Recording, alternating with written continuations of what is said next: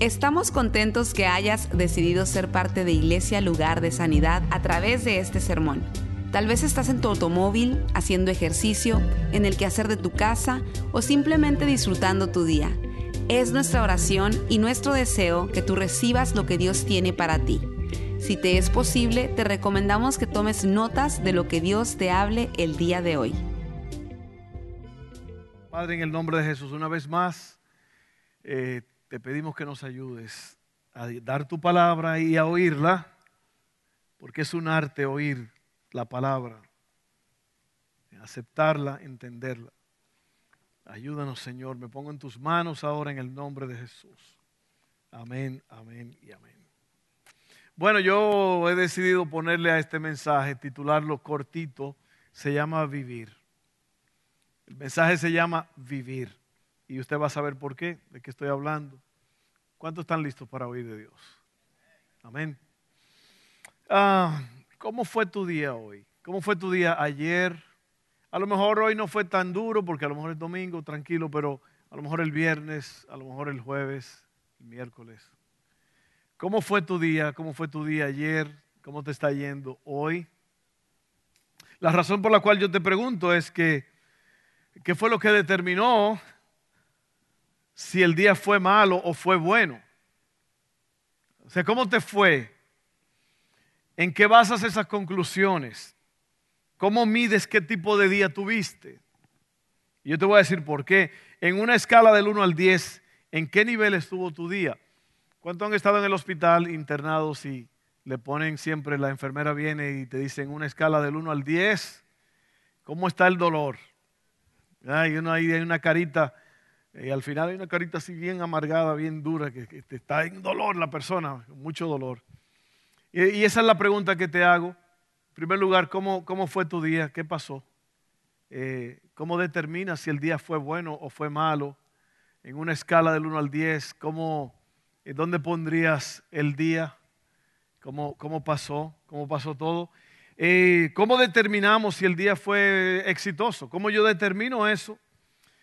Todos nosotros queremos tener un buen día. Y cuando digo un buen día, yo sé lo que le estoy diciendo porque la vida se vive el momento. Recuerden lo que siempre le he dicho. Ayer terminó anoche a las 12 y 1 y mañana todavía no está aquí. Así que lo que importa es este día, hoy. Hoy es todo lo que importa. Cuando uno dice ayer, es una huella de lo que, de lo que ocurrió. Tú nunca has tomado una decisión fuera del presente. ¿Alguien ha hecho eso? ¿Alguien ha tomado una decisión fuera del presente? Todas las decisiones las tomaste en el presente, tú vives el presente. Entonces por eso estamos hablando del día, de lo que está pasando ahora. ¿Cómo fue tu día hoy? Te fuiste al trabajo, las cosas no, no marcharon bien, eh, a lo mejor pasaron cosas difíciles, te dieron una mala noticia, a lo mejor en tu casa hay problemas. ¿Cómo vamos a lidiar con todo Muchos queremos un buen día, un buen ahora, pero no sabemos cómo. El problema está en que no sabemos qué es lo que determina un buen día. ¿Qué es lo que determina un buen día? Y yo siempre, yo siempre, siempre, siempre he visto las cosas que nos pasan Alguien dijo, no es lo que nos pasa, pero qué es lo que pasa en nosotros. Alguien puede ver el vaso mitad lleno, otro lo ve mitad vacío. Un vaso que está a la mitad, ¿no? Y dice, no, es que está mitad lleno. O mitad vacío, lamentando. No, pero está mitad lleno. Si la vida te da limones, haz limonada con ellos. Yo creo que al final del día es lo que tú, lo que tú estás pasando en el, en el día, ¿qué te está enseñando? ¿Qué te está enseñando? Porque yo creo que vivir, vivir es un arte, vivir, hay que saber vivir. Y yo creo que la mayoría de las personas no saben vivir. ¿Ok? Y por eso le puse el título Vivir. Muy simple. Déjeme definirle lo que yo, lo que yo pienso de, de esa palabra, vivir. ¿Qué quiere decir vivir? Es la capacidad de disfrutar y manejar el momento presente. Simple. Como volar un avión. Así de simple. ¿Eh? Oiga bien, oiga qué definición. Vivir es simplemente la capacidad de disfrutar y manejar. Son dos cosas, porque tú puedes estar pasando por un momento difícil y a lo mejor no estás disfrutando el momento, pero lo estás manejando. Qué gran silencio. Y me gusta eso. ¿Sabe por qué? Porque cuando usted se calla, usted se queda callado es porque está pensando. A mí los mensajes donde hay mucho gloria a Dios y mucho aleluya y mucho griterío me asustan porque la gente no está oyendo lo que se está diciendo. ¿Cuántos dicen amén? ¡Ah! a mí no me interesa. yo quiero que usted oiga bien. Yo quiero que usted oiga porque vivir es la capacidad de disfrutar y manejar el momento presente, que a lo mejor no te está yendo bien, pero tú estás sabiendo cómo manejar el momento. ¿Sabe que esa canción que estaba cantando Evan hace un momento? Eso se llama credo. El credo es tu creencia, es lo que tú crees. Y él tuvo mucha dificultad cantando esa canción. Yo lo noté porque él ha estado enfermo y wow, lo hizo. Fue difícil, pero él ha estado enfermo los últimos días. Y, él cantó esa canción. Pero mientras estábamos cantando eso, el credo es lo que te mantiene, te sostiene, te da vida, el credo, porque muchas veces las cosas no van a ir a tu favor. Muchas veces el viento no va a soplar a tu favor. Muchas veces las cosas no, no van a salir como tú a lo mejor planeaste. Pero el credo, lo que tú crees, eso es lo que te sostiene. ¿Sabe que yo estaba y he estado estudiando estudiando mucho el libro de Primera de Samuel, porque yo estoy escribiendo un libro que se llama El hombre que pudo haber sido. Y cuando uno escribe un libro hay que estudiar mucho, porque uno no, puede nada más decir palabras a lo loco. Todo lo que usted dice tiene que ser respaldado por, por la Biblia o por lo que otros autores han dicho y no es fácil. Así que me ha costado a mí ahora fajarme a estudiar, ya voy bien avanzado. Las canciones para dormir también viene pronto. ¿eh? Yo sé que les prometí eso hace tres años, pero viene pronto. no es fácil, no es fácil, no es fácil. Eh, pero anyway, en ese libro eh, yo estaba estudiando, porque yo estoy hablando de tres hombres que pudieron haber sido, pero no fueron. Que fueron Sansón, Saúl y Salomón. Tres hombres que la Biblia habla de ellos, pero los tres fueron llamados con un propósito, pero no pudieron llegar a la meta. Y fue porque no hicieron lo que tenían que hacer. Entonces, déjenme decirle, porque tengo que, tengo que mantener estos pensamientos ahí. Vivir en la capacidad de disfrutar y manejar el momento presente. Había algo que iba a decir yo de Saúl, pero ya se me olvidó lo que era. Ahorita me va a llegar, no se preocupe. Ahora, yo quiero usar al apóstol Pablo en esto. Yo quiero meter a Pablo aquí. Porque él nos enseña ciertas cosas para que nosotros podamos aprender a vivir el momento. ¿Ok? Segunda de Corintios 11, 24 al 28. Yo le voy a narrar, le voy a leer lo que el apóstol Pablo habla sobre su vida personal y sobre los sufrimientos. Ahora, yo le voy a dar el mensaje, yo siempre le doy el mensaje, el mensaje va a estar listo para usted. Y yo le voy a dar esta copia que yo creo que di hace poco, que se llama ¿Para qué estoy aquí en la tierra? Porque yo voy a usar esto en un momento. ¿Ok? Yo quiero que usted se lo lleve. Son cinco propósitos que usted tiene aquí en la tierra. A mí me interesa mucho que usted tenga eso. Yo estoy aquí para servirles. Yo estoy aquí para enseñarles lo mejor que yo pueda, porque yo quiero que usted viva una vida al más máximo. Amén. Yo soy su mejor amigo, yo lo quiero mucho a usted, ¿ok? Así que nunca se le olvide eso. Mi nombre es Fernando Gutiérrez, estamos aquí para servirles. All right. Segunda de Corintios 11, 24 al 28. Cuando usted lea esto, usted va a empezar a decir, ah, no, pero el problema, el problema mío no, no era tan difícil como yo pensaba. Miren lo que dice Pablo, ya están listos. Ready, ready, ready. Ahí está, miren eso. Cinco veces recibí de los judíos los 39 azotes. ¿A cuántos de ustedes le han dado 39 latigazos? a mí mi mamá me daba, ¿eh? Con un cinto. Yo, ya, yo, ya yo hice lo que, lo que yo hacía cuando ella me daba y hasta alguien tomó una foto. No sé si usted ve la foto, yo estoy así volando en el aire. Una cosa impresionante, no sé cómo lo hice. Pero era que yo saltaba. Cuando, esa, cuando ese cinto venía pasando por entre las piernas, era como brincando soga. Usted ha visto las sogas, las cuerdas, y yo sabía esquivarla, y pero a veces me tocaba.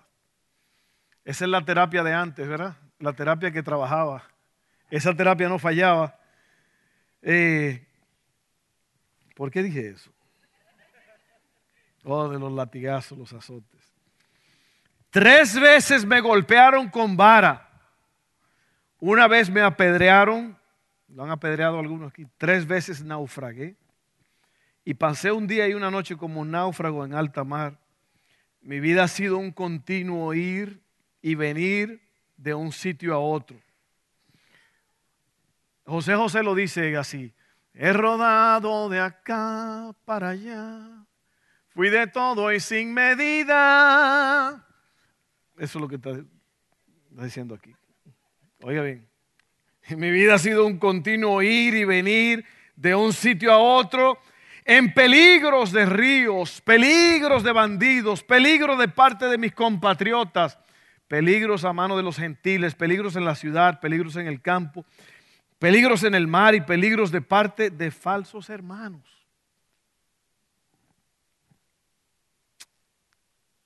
En la iglesia hay de todo, ¿verdad?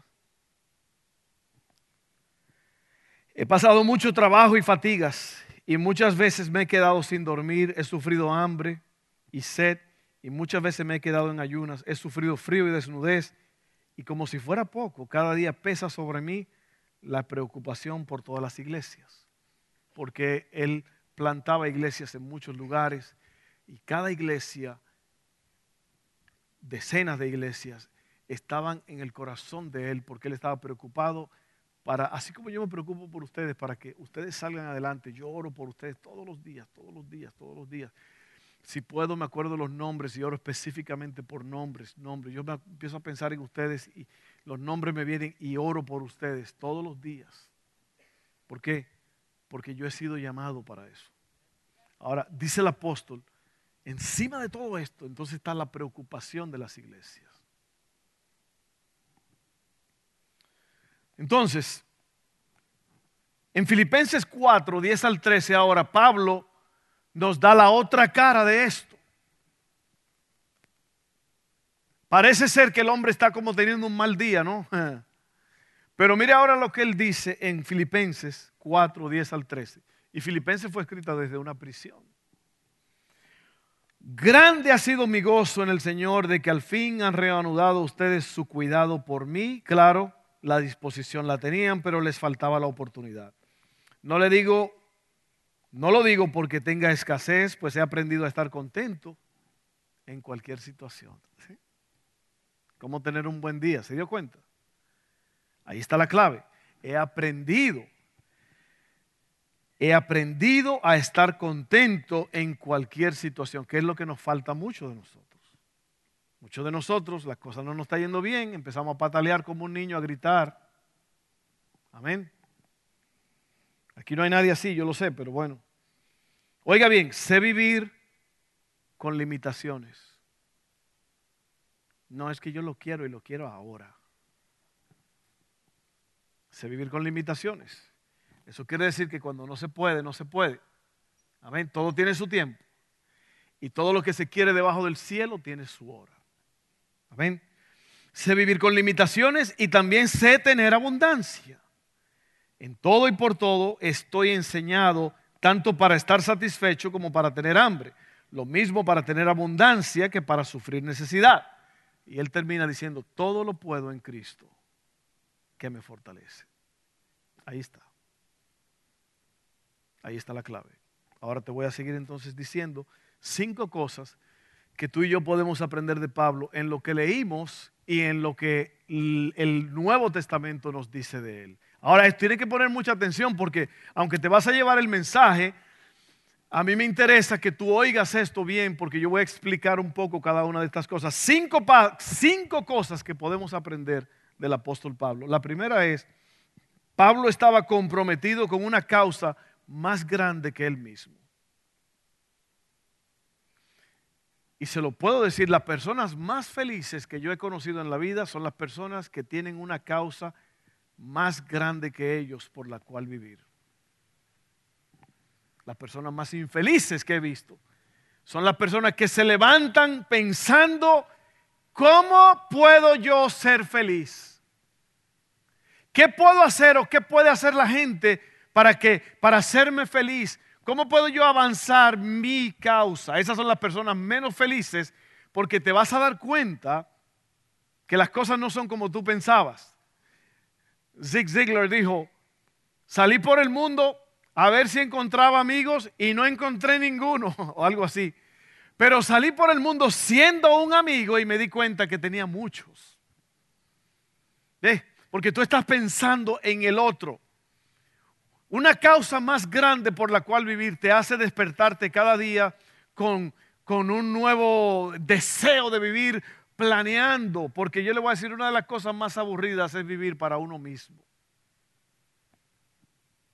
Yo, en inglés dice me, myself and I. Me, myself and I. Yo, yo y yo mismo. Así como viven muchas personas.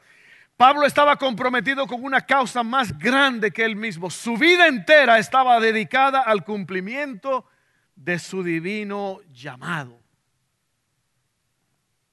Número dos, tenía el corazón de un siervo. No preguntaba qué podía hacer la gente por él, sino qué podía hacer él por la gente. Un siervo. No un siervo de los que matan con un flechazo, no un siervo de los que sirven no un venado. ok, oiga bien, tenía el corazón de un siervo, Pablo, el número dos. Número tres, aprendió el valor de estar relacionado con los otros. ¿Se da cuenta lo que le dije ahorita? Que eh, eh, tu vida espiritual no es para vivirla en tu casa solamente, es aquí, es aquí con los hermanos donde tú en verdad aprendes a vivir al máximo. Amén aprendió el valor de estar relacionado con los demás, amaba a la gente más que a las cosas, amaba a la gente más que a las cosas. Número cuatro, aprendió a ser agradecido. Tenía un profundo aprecio por la vida. En vez de lamentarse por lo que había perdido, daba gracias por lo que tenía. Piénsalo, piénsalo un momento, piénsalo. ¿Cuántos de nosotros pasamos la vida lamentando por lo que hemos perdido? Y sabe que eso no te lleva a ningún lugar.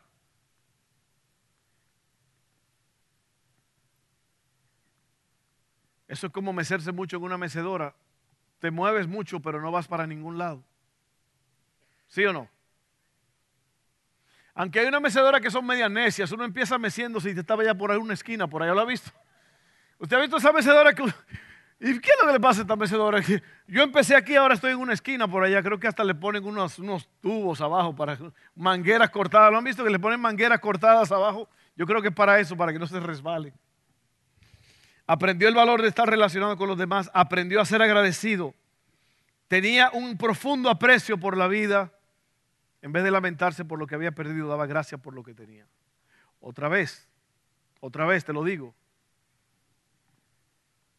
No puedes vivir lamentando el pasado. Aprende de él. No tengas miedo del futuro. Prepárate para el futuro. Y por último, practicó el arte sagrado de disfrutar las cosas comunes. Experimentó contentamiento en todas y cualquiera de las circunstancias. Ahí está, vivir. Vivir. Voy a leerte la definición otra vez. Vivir es la capacidad de disfrutar y manejar el momento presente. ¿Estás viviendo? ¿Estás viviendo? ¿Cómo es tu, cómo es tu momento? ¿Cómo, cómo, cómo te la pasas? ¿Te la pasas pensando en qué es lo próximo que viene? Oye, ¿para qué quieres lo próximo si tienes ahí el momento? O lamentando lo que sucedió. Incluso en Filipenses también 3, creo que el apóstol Pablo dice, olvidando ciertamente lo que está detrás, me extiendo a lo que está delante. me extiendo, es presente, me extiendo a lo que está adelante. O sea, el pasado está atrás, el futuro está adelante, pero yo estoy aquí en el medio disfrutando y viviendo el presente al máximo. Hay personas que se la pasan la vida, si tan solo, si tan solo yo tuviera esto, y si tan solo yo tuviera aquello, y si tan solo, si tan solo yo, yo, yo, lo tienes todo.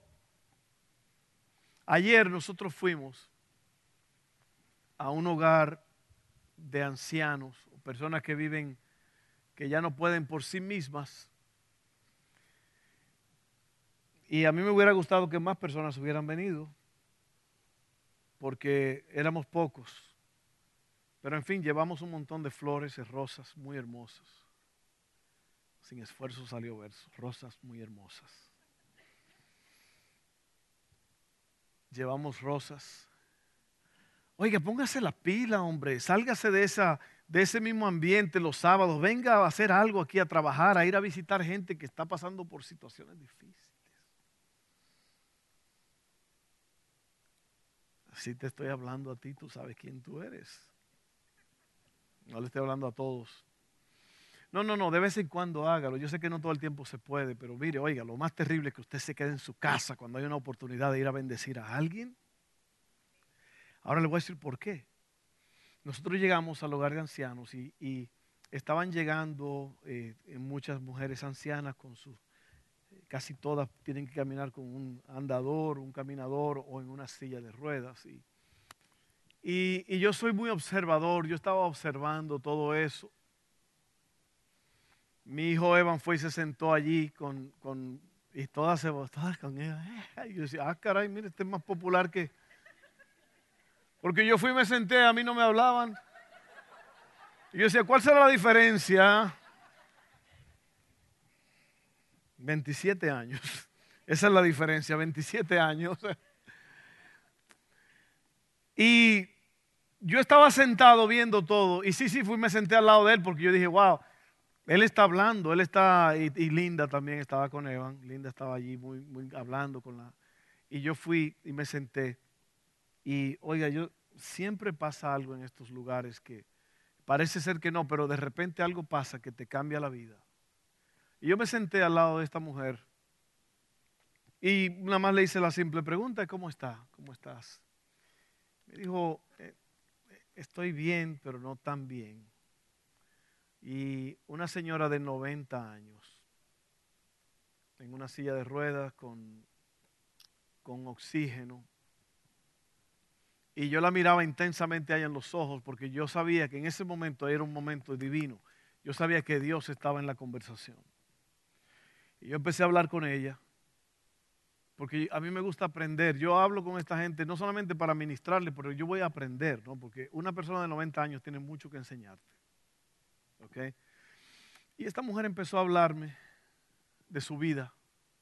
¿Sabe que después de esto yo empecé a pensar, oye, ¿cómo, cómo es posible que hay tanta gente así sufriendo y nadie, nadie sabe. Porque la diferencia entre un anciano es que el anciano puede tener su mente totalmente nítida, pero no puede hacer lo que tú y yo podemos hacer, que tenemos un cuerpo que todavía se mueve.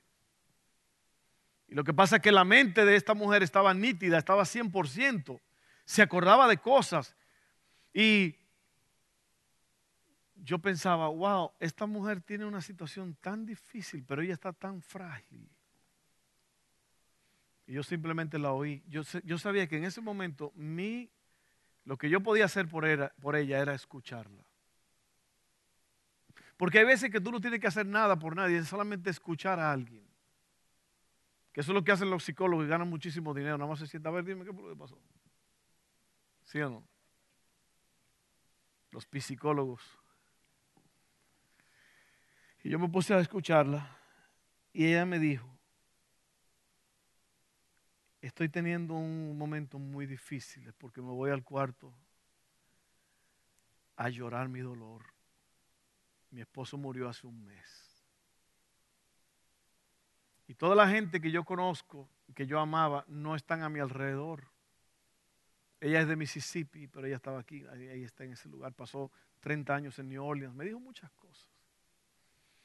Y tú podías ver cómo ella iba al pasado para lamentarse, porque ella decía, yo recuerdo cuando yo podía, cuando yo podía valerme por, por mí mismo. Y ahora no puedo, ahora tienen que, alguien tiene que manejarme, tienen que llevarme. Pero yo a la misma vez veía como una mujer fuerte, una mujer que estaba avanzando. Empezó a contarme, a hablarme de sus hijos, empezó a hablarme de tantas cosas, pero todo esto te lo estoy diciendo para decirte de que cuando tú piensas en las personas que están necesitadas y tú haces algo a favor de ellos, Dios te abre caminos. Dios te abre puertas, Dios te bendice, Dios hace cosas impresionantes a favor tuyo. Pero me, sorprendió tanto eso. Yo dije, esta mujer está 100% en su mente, pero su cuerpo está totalmente... Y sentí yo el sufrimiento que esta mujer estaba pasando, porque yo dije, esta mujer tiene que sufrir espantosamente. Porque muchas veces van y te ponen en ese lugar los hijos para deshacerse de uno. ¿Sabe que yo oí algo que me impresionó? Que dijo, cuando yo era joven, amaba a los hábiles y a los talentosos. Pero ahora que estoy avanzado en edad, yo amo y aprecio, admiro a los que son amables. Sí, porque tú vas a un circo y tú dices, wow, qué increíble lo que puede hacer este. Wow, qué increíble, cómo saltan, cómo hacen wow, qué tremendo compositor, qué cantante más bárbaro, qué, qué bonito toca la guitarra, o, qué habilidoso. Qué... Hay gente, el mundo está lleno de gente con talentos. Pero ¿dónde están los amables? ¿Dónde están los que sonríen? ¿Dónde están los que abren la puerta? ¿Dónde están los que se detienen y preguntan, ¿cómo estás? Eso se llama una causa mayor que tú presidente Kennedy dijo, no preguntes qué puede hacer el país por ti, sino qué puedes tú hacer por el país. Y ya vamos cerrando aquí.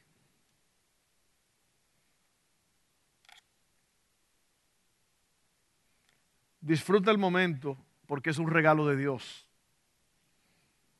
Él te ha dado la vida para que la vivas para sus propósitos. No estés esperando algo o alguien que te hará feliz. Ya ha ocurrido. Se llama el presente. Y Dios está contigo ahora. Así es que vívelo. El gozo del Señor es tu fuerza. Maneja el momento presente.